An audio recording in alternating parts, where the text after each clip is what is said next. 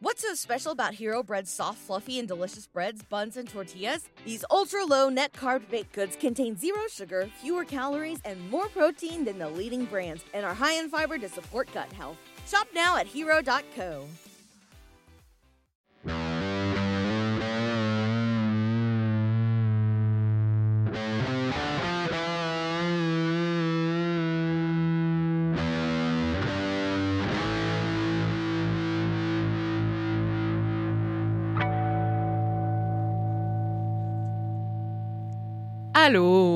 bienvenue à Crime de Bin, votre podcast de true crime québécois et canadien. Préféré. J'essaie de, D'être smooth. ouais, de changer un peu. C'est ma voix FM. Vu que ma Ta- voix me tape ses nerfs. Ta voix radiophonique. Ma voix radiophonique. By the way, j'ai reçu un message, euh, parenthèse, de... Ah, j'aurais dû noter son nom. J'ai oublié son nom. Mais elle m'a écrit... euh, Mélanie, tu devrais, tu devrais pas avoir honte de ta voix. Oh. ça- Tes jokes sont vraiment bonnes. Dit- Je m'en vu exactement qu'est-ce qu'elle disait. Elle était trop fine. J'ai oublié son nom. J'ai essayé de le Mais retrouver oui, on l'aime, mais ta voix. Merci. C'est juste toi qui l'aimes pas. Ben, je sais. non, il y a quelqu'un sur Apple Podcast qui m'a appelé une perruche. Ah! La perruche. J'imagine que c'est une insulte. Écoute, moi, je le prends comme un compliment. Ouais. C'est qu'il y a des perruches. touch me. Ok, excuse-moi. Je t'en fous. Euh, bon, pendant que tu cherches, je vais... on a un crime de potin. On a un crime de potin? Ouais. Que je t'ai lu tantôt. Ah, celui-là. Comme- Hey, on a un autre? non, on l'a juste pas enregistré. Non. Dis-moi. C'est de. Bon, en tout cas, son nom Instagram, c'est Xneb. Que, euh, dans le fond, la personne a dit. Je vais lire ce qu'elle a écrit. Mon voisin. Oui, Angela. Mon voisin est décédé dans sa maison. C'est moi qui a appelé la police parce que je trouvais bizarre de ne pas le voir du tout. Quand la police est arrivée, ils sont rentrés de force dans sa maison et sont ressortis super rapidement en vomissant. Ça pas de sens. Il était décédé depuis minimum deux mois et demi. Arc. Arc. Ça devait Ah ouais, ça me fait capoter. puer, là. Puis en même temps, c'est triste, tu sais, que... Il n'y a personne, Personne- qui a su pendant deux mois et demi qu'il était mort. Ouais, C'est tellement triste. c'est vraiment triste. Puis après ça, elle dit la maison a été à vendre pendant presque deux ans et quand les acheteurs sont déménagés, ils ont pas crissé ça à terre, non, non. Ils ont tout démoli l'intérieur, enlevé les murs, les planchers. Ils ont fait brûler les matériaux et je vous jure, les filles, ça sentait la mort jusqu'à chez nous. Et Eh, ça devait tellement puer, là. ouais. C'est apparemment que l'odeur de mort, là, c'est comme une odeur que tu oublies pas, là, qui est comme tellement distincte, là. Ouais, là, on a les deux bébés bien réveillés. Ouais. Fait que, euh, on va voir ce que ça donne. d'avance. Mais ouais, ah, c'est trop triste. là. Ben, c'est... Ouais, c'est trop triste comme crème Ouais. de potin, pareil. Vraiment. Pauvre monsieur. Fait que voilà. Puis, ah oui, je voulais faire un shout-out. Euh, il y a comme plusieurs... Ça fait un bout, là... Il y a une auditrice qui nous a envoyé... Elle, elle est, ben, auteur. Oui. Puis elle nous a envoyé un- un- chacune un, un exemplaire de son livre. Puis c'est euh, l'auteur, c'est l'autrice, c'est Sophie de Brune. Puis ça s'appelle Sa disparition. Puis je viens de le finir, c'est pour ça que j'en avais comme pas parlé avant. Je m'excuse, Sophie, j'ai pas eu le temps de le lire encore. Mais pendant les vacances à Hélène, je vais, je vais me mettre là-dessus. Parce qu'il est pas très long. Non, c'est ça, c'est tout petit. Moi, je l'ai lu pendant que j'allaitais. Moi, j'allais pas, fac. Mais euh, c'est ça. Fait que shout out. Je, je sais pas s'il est disponible au Québec là. Ça, ça s'appelle Sa disparition. Tout petit livre. euh, c'est c'est dans le fond, on se demande euh, si la fille elle a tué sa belle-mère ou pas. Fait que je vous laisse lire le livre. dira pas le punch. Non, je vous dirai pas le moi, je l'ai punch. pas lu non plus. Ok, c'est ça. Shout out. Merci full, Merci, euh, Sophie, de nous l'avoir Sophie. envoyé. C'est vraiment gentil. Je m'y mets, puis je vous en reparle. Donc, qu'est-ce que tu nous racontes cette semaine, Hélène? Ouais, c'est ça. J'avais dit euh, Oui, c'était que ça différent allait aussi. être épique. Fait que Moi, dans le c'est fond, mot que je me rappelle. c'est pas tant du true crime, mais c'est du true. Épique. OK. C'est comme ça que je le décris- Mais je suis partante. décrirais. Allons-y. Donc Aujourd'hui, je te raconte l'exploit incroyable de Robert Piché. OK. Ok, Fait que mes, que tu vas nous amener? mes sources, c'est Wikipédia, le film québécois Entre ciel et terre, OK. qui est disponible au complet sur YouTube si vous voulez l'écouter. Mm. Et le reportage 19 minutes, l'exploit Piché. En plus de plusieurs articles, euh, la presse euh, et Radio-Can. Alors, ça commence Le Dieu, je suis excitée. 24 août 2001, le vol d'Air Transat 236 à bord d'un Airbus A330 quitte Toronto à minuit 52 du matin. Ah, je sais c'est quoi. Ouais, Ah, je viens d'allumer. c'est hot. C'est avec euh, hein, l'acteur québécois qui est dans tout. là. Avec euh, Michel Côté, Ouais, qui, lui. joue dans, qui joue euh, Robert Piché dans le film. Ah, je sais exactement c'est quoi. Ok. OK. Ben, je connais pas les détails de Ouais. l'histoire, fait que je suis vraiment. Vas-y. Fait que c'est ça. Quitte Toronto à minuit 52 en direction de Lisbonne. À bord se trouvent 293 passagers et 13 membres d'équipage. Donc, pour un total de 306 personnes à bord. Aux commandes de l'avion se trouve euh, le copilote Dirk de Jaeger, de Jaeger, 28 ans, qui a près de 5000 heures de vol derrière, derrière la cravate, et le commandant de bord, Robert Piché, qui, qui a 48 ans, et lui, il a 20 ans d'expérience comme pilote d'avion et presque 17 000 heures de, de vol derrière la cravate. Wow. C'est quand même euh, deux... euh, c'est pas, pas leur premier vol. là. Des pilotes d'expérience. Ouais. Alors, lorsque l'avion décolle de Toronto, il contient 46,9 tonnes de carburant. Puis, mettons, c'est 4,5 tonnes de plus que ce qui est requis. Fait que, bref, ils sont en bien. beaucoup. Ils sont, sont bien corrects. À 2h50 du matin, avant de quitter la zone aérienne au-dessus des, des maritimes, là, fait que dans le fond, il explique que en- c'est comme divisé en trois. C'est comme les zones aériennes, c'est comme jusqu'au maritime, après ça, t'as l'Atlantique, puis après ça, t'as l'Europe, mettons. OK. Fait qu'avant de quitter les maritimes, il faut que tu demandes l'autorisation pour, pour passer au-dessus de l'Atlantique. OK. Puis, euh, quand ils demandent l'autorisation euh, au- au-dessus des maritimes, ben, il leur dit Ouais, c'est bon, mais est-ce que vous pourriez de- de- dévier la route légèrement au sud? Euh, Ce qui les fait passer plus proche euh, de l'archipel des Açores, au milieu de l'Atlantique, dans le fond. Euh, Puis le pilote, il a toujours le droit de refuser ça. Mais là, quand il a regardé, dans le fond, ça, ça lui donnait une minute de plus. Ce trajet-là, fait qu'il a fait, ben ouais, pas de problème. Et ça, cette décision-là, ben c'était une bonne décision au final. Ah oui? Ouais, parce que ça je les fait que dire ça, a- ça a non, été c'est une bonne décision parce que ça les fait passer plus proche des Açores. Cette histoire-là, c'est comme tellement de petits détails qui font qu'on peut raconter l'histoire aujourd'hui Aïe, aïe. OK. avec des témoignages. mettons. Ouais. Euh, à 4h38 du matin, fait 4 heures après le décollage, là, ça, personne ne le sait, mais il y a une fracture qui se fait dans le moteur droit. Puis ça, ça fait qu'il commence à avoir du carburant qui s'échappe du moteur droit. Le pilote puis le copilote, à ce moment-là, ils savent Ils pas. savent pas. OK. Fait que là, tout ça se fait silencieusement, sans que personne s'en s'en rende compte. C'est seulement à 5h03 du matin, donc 25 minutes plus tard, que là, les pilotes, ils voient dans, les- dans leur moniteur que ça dit qu'il y a une température basse du carburant, puis en même temps, une pression élevée dans le moteur numéro 2, qui est le moteur à droite. Ça, c'est des indicateurs qui peut avoir une fuite de carburant. Mais sur le coup, les pilotes sont comme ben, il y a comme pas de raison qu'il y ait de fuite. Fait que, tu sais, ils pensent pas à ça tout de suite. Puis ils se disent, ah, c'est peut-être juste des, des erreurs de lecture des moniteurs.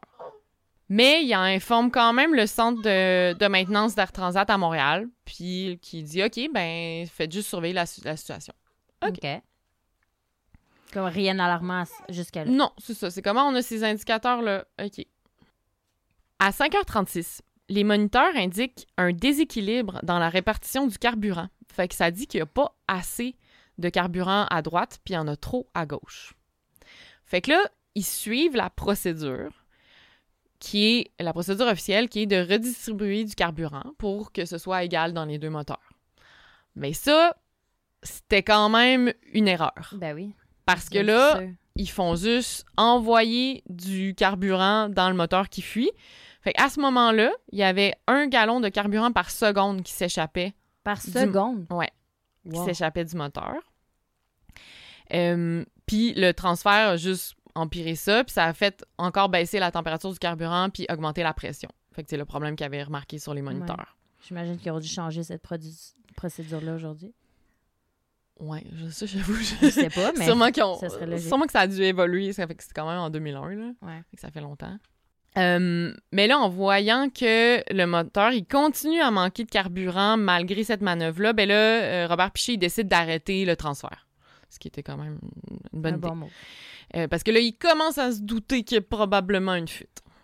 À 5h40 du matin, Anita da, da Silva, qui est une agente de bord, elle rentre dans le cockpit, puis elle, témoigne là, dans le reportage que j'ai écouté, là, elle rentre dans le cockpit, puis elle sent là, une tension comme elle n'en a jamais senti de sa vie. Là. Elle sent, tu c'est pas cool dans le pas, cockpit. là. parce que, Ouais. tu sais, elle, elle se doute de rien. Là, dans le passager de l'avion, à ce moment-là, ils n'ont aucune idée. Non. Fait que là, le commandant, il dit On a un problème de carburant, on va dérouter aux Açores. OK. Puis là, il dit Prépare la cabine pour un amérissage. Et ça, là, Oh! imagine à quel point Et tu dois. cœur. Oh, mon freaker. Dieu. OK, on se prépare pour un amérissage. What the fuck? Fait que là, à 5h45 du matin, les pilotes, ils décident, c'est ça, de détourner l'avion pour se rendre à la base militaire de l'AGES, qui se trouve sur le- l'île Terceira de l'archipel des Açores. Fait que ça, c'est des îles là, qui appartiennent au Mhm. Portugal, mais sont Ouais. comme un peu au milieu de l'Atlantique. Euh, quand ils décident de faire ça, sont à 600 000 de Lisbonne, fait que presque 1000 km, et 300 000 des Açores, fait que 482 km. Fait que sont, sont, c'est deux fois moins loin euh, les Açores. Fait que, parce qu'il aurait pu décider d'essayer de continuer jusqu'à Lisbonne.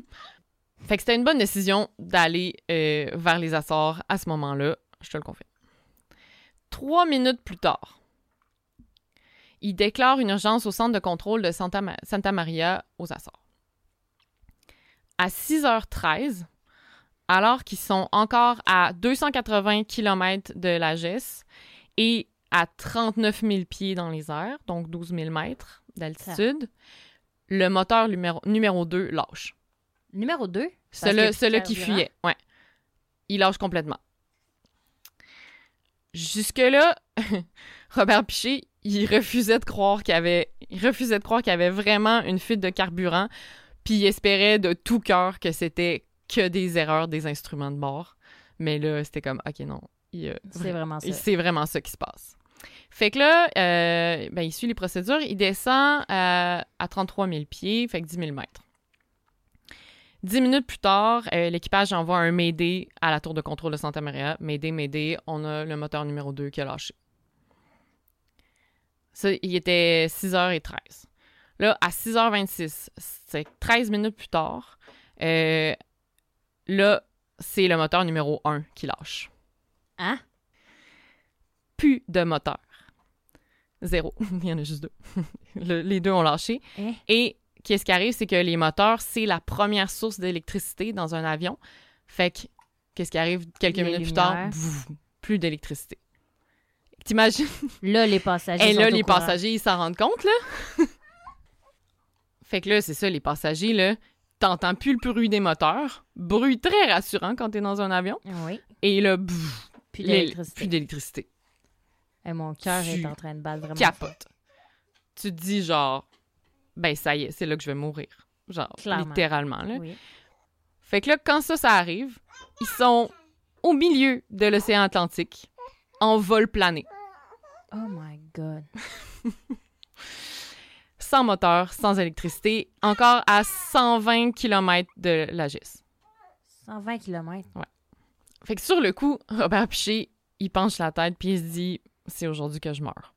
Clairement. Puis après quelques instants, il peut pas dire combien de temps, si c'était des minutes ou genre des secondes.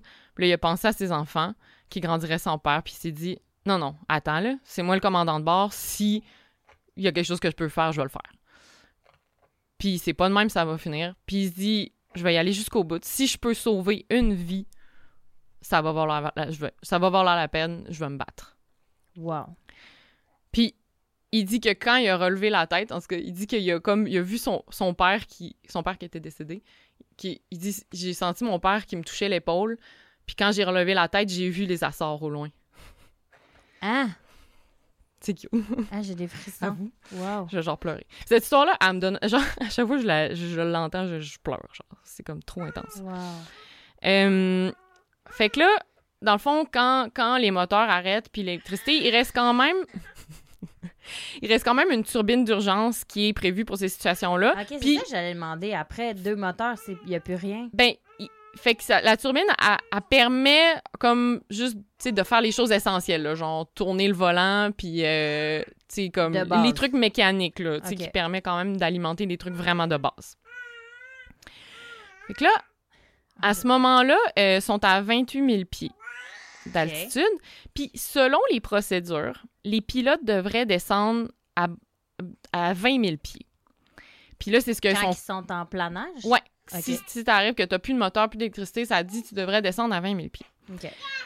Puis, c'est ça qui est écrit dans la procédure. Son, son copilote, lui, il prend le, le livre de procédure officielle, tu sais, puis il est comme, OK, là, on devrait descendre à 20 000 pieds, tu sais. Mais là, Robert Piché, il fait comme... Il écoute son instinct, là, parce qu'il avait vraiment de l'expérience, puis il en a fait des... Tu je te raconte un peu après euh, ses Ouais. expériences, là, mais tu sais, il a été pilote de brousse, puis, euh, tu sais, il en a fait des trucs un peu euh, funky, là. Fait qu'il décide d'écouter son instinct, puis il fait non, on va pas suivre les procédures, on va pas descendre à 20 000 pieds, parce qu'en ce moment, j'ai mon altitude, puis ça me permet de planer. Ah! Fait que je vais essayer de planer le plus longtemps que je peux, parce que c'est mon seul moyen de rester dans les airs en ce moment, c'est de garder ma vitesse, puis de planer. Moi, la- ma vitesse, puis mon altitude. OK. Fait qu'il dit comme ça, je vais pouvoir rester plus longtemps dans les airs, puis après ça, descendre comme en palier, quand il y a besoin il avait une présence d'esprit quand même incroyable pour moment de panique de même. Avoue, J'imagine hein. que c'est comme ça qu'ils choisissent les pilotes, mais... Wow. Ouais, ben c'est quand t'es, c'est ça, quand t'es pilote, faut tellement que tu restes calme, là. Ben oui. Ah, puis dans, dans le film, là, genre, le copilote, il panique quand même vraiment, puis genre... Michel Côté qui joue Robert Piché, genre, full calme. Yeah. Trop hot. Euh, fait que là, à, à 6h31 du matin, les masques d'oxygène sont déployés aux passagers. Les passagers étaient capotés. Qui tu Ah. capotes. Genre, la chose que tu veux pas qu'il arrive. là. Fait que là, ils sont en communication avec la base militaire. Euh, c'est ça, c'est un aéroport militaire, c'est une base militaire Mhm. sur le- l'île de Tercera, qui les guide grâce à, grâce au radar. Là. On s'entend, c'est vraiment la base, là, ce qu'ils ont à ce moment-là. Il n'y a plus d'électricité. Non, c'est ça. Fait que là, heureusement, le soleil s'est élevé, puis le ciel était vraiment clair cette journée-là. Fait OK. qu'il voyait les Açores, mais là... fait que là, Robert Piché, il voit les Açores, mais il sait même pas c'est sur quelle île qui est supposé... Tu sais, il y a cinq îles, Ah, y c'est a archipel. Ah. Il faut qu'il atterrisse sur le- celle de Tercera, tu sais.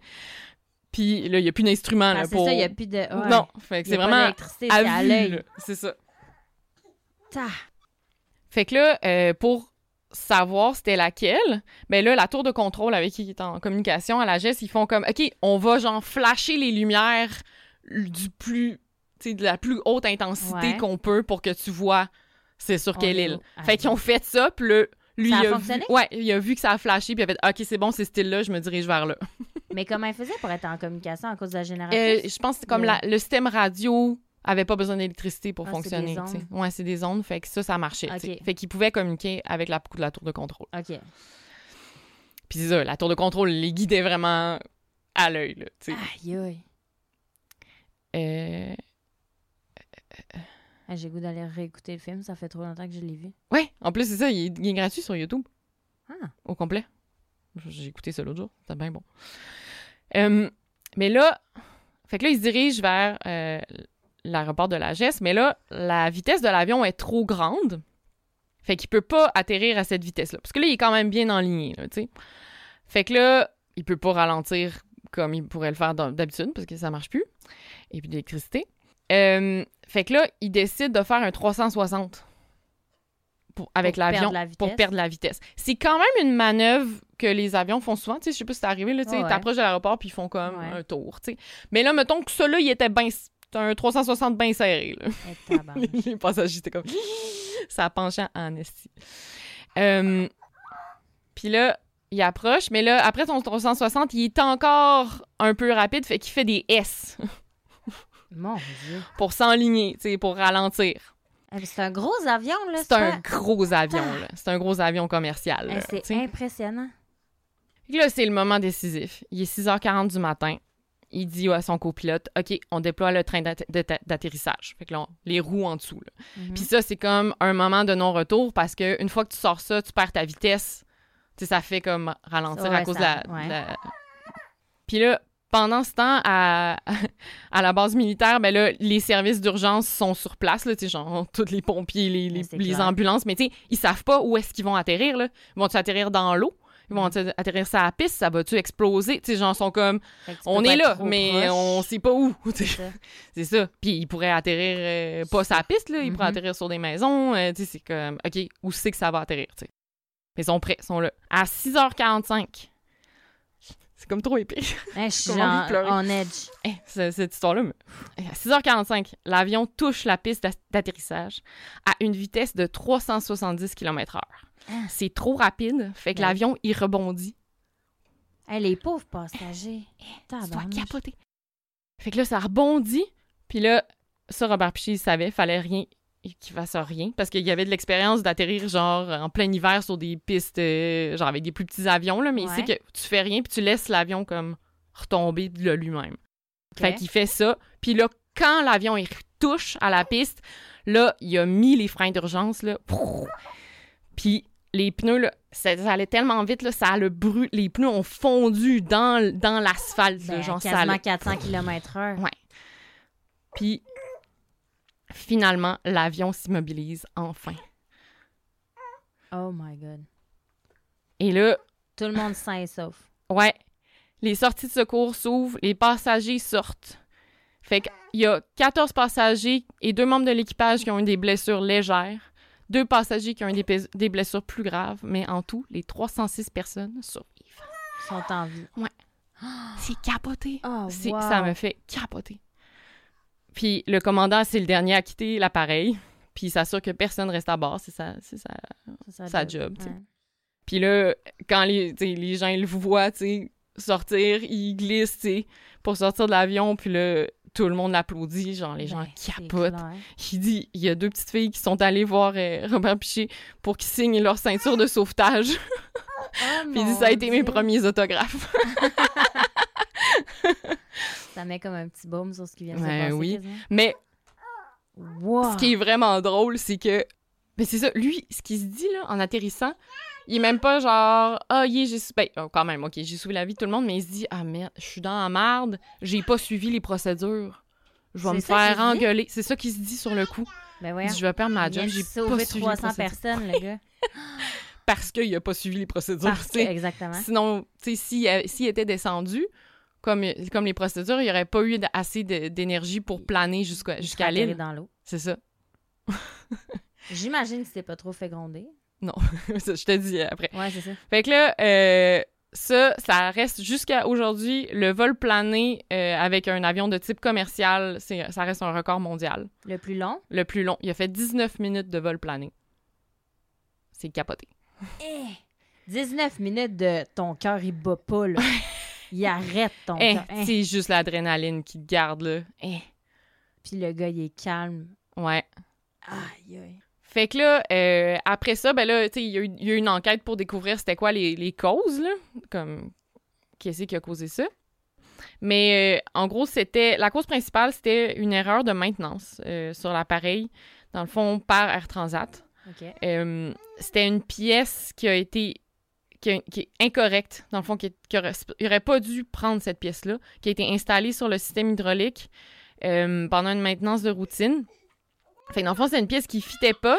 Puis même le mécanicien principal, il avait levé le flag, là. Il avait dit comme, Hum, moi, je mettrais pas cette sais. Il- Puis il y a rien qui a été fait? Ils l'ont mis pareil. Euh, parce que c'est tellement précis, les avions, là, c'était Ben genre une affaire de, milli- de millimètres, là, genre que c'était pas... C'était genre à 2 millimètres, Wow. pas pareil à l'autre. Puis à cause de ça, ça a fait, euh, ça a fait une fissure, tu sais. Euh, puis, ben, Air Transat a assumé la responsabilité euh, de l'accident, puis ils ont payé une amende de 250 000 Ce qui est pas de temps pour Non, Air Transat, pas on de temps. s'entend? Mm. C'est tout? Euh, c'est tout ce qu'ils ont payé. C'était la seule conséquence pour Air Transat. Puis aussi dans l'enquête, ça, ça, ils ont aussi comme regardé comme la responsabilité des, la responsabilité des pilotes. Euh, fait qu'ils ont écouté euh, les enregistrements de, de bord, dans le cockpit, là, pour voir comme si s'il y avait une, part de responsabilité. Puis on dit ils étaient, ils avaient partiellement mis la faute sur les pilotes parce que euh, ils ont pas utilisé, ils ont pas utilisé la checklist principale quand ils ont voulu rajuster le déséquilibre entre les réservoirs d'essence des deux moteurs. Euh, fait que, tu sais, dans le fond, s'il avait suivi, genre, cette checklist-là, ben, dans le fond, il aurait probablement pas transféré l'essence vers le moteur qui, qui est en train de couler. Puis ça a fait que ça a empiré la crise. Fait qu'il y avait comme un peu... Ouais, T'es en mode panique, faut Ouais. que tu restes calme, Ouais. faut que tu saches quoi faire, Ouais. faut que tu... Tabarnouche. C'est ça. Mais, tu sais, heureusement, bon, ils ont mis partiellement la faute sur les pilotes, mais, tu sais, les pilotes, ils ont pas eu de sanctions, là, au contraire, là. Ils étaient comme acclamés, là. Fait que, ben, je te parle juste euh, un peu de qui est Robert Piché. Euh, fait qu'il est né le 5 novembre 1952 à Québec. Il a grandi en Gaspésie. Ah et, ouais? ouais. OK. Et il a obtenu sa licence de pilote en 73 au cégep de Chicoutimi. Hey, Euh, a- chez nous. Oui! Et il a travaillé pour la compagnie Québécois, qui n'existe plus aujourd'hui. Je connais pas. Fait que, qu'est-ce qui est arrivé? À un moment donné, il a perdu sa job parce que Québécois a mis du monde à pied. parce qu'aujourd'hui, ça n'existe plus, donc ils ont dû avoir des problèmes financiers. Euh, fait que là, il s'est retrouvé sans travail, mais là, il a comme trouvé une autre job de pilote, mais moins legit. Fait qu'en fait, il a transporté euh, de la marijuana aux États-Unis par avion. Hein? Sur des petits, des avions de brousse, là, genre, euh, il atterrissait comme en Jamaïque, là, dans des aéroports, euh, vraiment au milieu de la forêt, genre. OK. Fait que toute cette expérience-là Ah. a fait que, probablement, probablement que grâce à ça, il a, il a pu sauver la vie de toutes ces Wow. personnes-là parce qu'il a fait des affaires pas de bon sens, super dangereuses, comme avec des petits avions de brousse. Puis, euh, il s'est fait prendre en 1983 lorsqu'il a atterri en Géorgie, aux États-Unis, avec de la drogue dans l'avion. Oh. Euh, Fait que euh, il a été euh, condamné à 5 ans de prison aux États-Unis. Puis, euh, Ah ouais? ouais, Il a fait de la prison. il a aux fait de la États-Unis? prison aux États-Unis. OK. Heureusement pour lui, sur 5 ans, il a servi juste euh, 16 mois avant d'être libéré. Fait qu'un an et quelques. C'est après ça qu'il est allé chez Air Transat? Ben, ouais, il a commencé à, de- à- comme pilote pour Air Transat en 96. Fait qu'il a fait de la prison. Fait que tu peux faire quat- la prison puis être pilote d'avion. Ouais, mais même quand en 2000, il a été officiellement pardonné puis ça a été enlevé, genre, de son dossier. Complètement. Mais il a commencé à travailler pour Air Transat, il avait encore sa tâche au dossier, tu sais, en Ah. 96. OK. Ouais, c'est fou, hein? Fait que, ah, c'est pas parce que tu fais de la prison que après ça, tu peux pas rien faire de, de hot, là. Euh, C'était une erreur de jeunesse, puis c'est Ah ouais. repris. Euh, Ben, si ton crime est pas grave, on s'entend. ouais, c'est- tu sais, tuer quelqu'un, c'est autre chose, là, mais tu sais. Nous qui un, un podcast sur le true crime. Euh, fait que là, on revient à quand il a fait cet acte euh, héroïque. Fait que pendant une semaine, là, c'est le héros international, mais national au Québec, là, les Québécois, ils sûr, capotent. Tout le monde tripe sur lui. Euh, les gens l'arrêtent dans la rue pour le féliciter, demander des autographes. Mais là, une, à peu près une semaine après, là, les journalistes, ils sont tombés sur son arrestation puis son emprisonnement en 83. Fait que là, Oh. ça sort dans les journaux, genre, le héros a fait de la prison pour trafic de drogue. Puis là, soudainement, genre, tous les médias sont comme contre lui. Puis là, c'est genre, blablabla, Oh non. genre, il est pas nice, Le gars vient de sauver 300 Ouais. personnes. Ouais, fait que là, ça sort tout dans les médias. Oh. Ah, Des fois, c'est vraiment euh, pas nice. Euh, Puis là, ben, c'est ça. Dans les mois qui suivent, on s'entend que là, il vient de se remettre de genre d'un gigantesque choc, là. Il a frôlé la mort. Euh, après ça, il y a eu toute l'attention médiatique positive, après ça, négative. Euh, Puis, il y avait déjà comme la tendance de boire un peu. Jamais quand... Il me semble dans le film, il buvait. Ouais. Jamais quand il devait travailler. Jamais, jamais. OK. Mais quand il était off, il avait tendance à avoir le coup de léger. OK. Puis là, après ces événements-là, ben là, il est quand même... Il a commencé à boire un peu plus puis à tomber un peu dans, dans l'alcoolisme. Fait qu'après quelques mois euh, de- des événements euh, du, du vol 236, ben il est rentré dans un, dans un centre de désintox pour alcooliques et toxicomanes. Et, euh, mais il, ça, il s'en est vraiment remis, puis il est sorti de là, puis il a continué à, à travailler euh, pour Air Transat jusqu'en 2017, et où il a piloté son dernier vol commercial entre Rome et Montréal. Il pouvait choisir euh, la destination et son copilote en- Ah. pour son dernier vol, genre. Euh, Puis il a, euh, il a fondé euh, la fondation Robert Piché, qui vient en aide aux personnes pr- aux prises avec des dépendances à l'alcool, aux drogues et aux jeux. Ah, crème. Fucking nice. OK. Ouais, fait que lui, genre, il s'est dit, OK, le sens de ma vie, ben, je vais venir en aide aux gens qui ont des problèmes de dépendance. Genre, tu sais, quand tu vis comme un- une expérience comme ça, c'est comme, c'est quoi le sens de la vie, genre? Puis là, lui, il a comme il a trouvé là-dedans. vécu son traumatisme, puis après Ouais. ça, il a fait quelque chose de bien avec ça. Ouais, vraiment. Euh, Puis c'est ça, il est juste, il est juste vraiment nice. Là. Quand, quand tu le vois en entrevue, il est tellement sympathique, puis il se prend tellement pas pour un autre. Là. Il est juste, genre, vraiment humble. Puis tu sais, dans, dans une entrevue, donné, il avait répondu aux journalistes, genre, je me considère pas comme un héros. J'aurais pu m'en passer.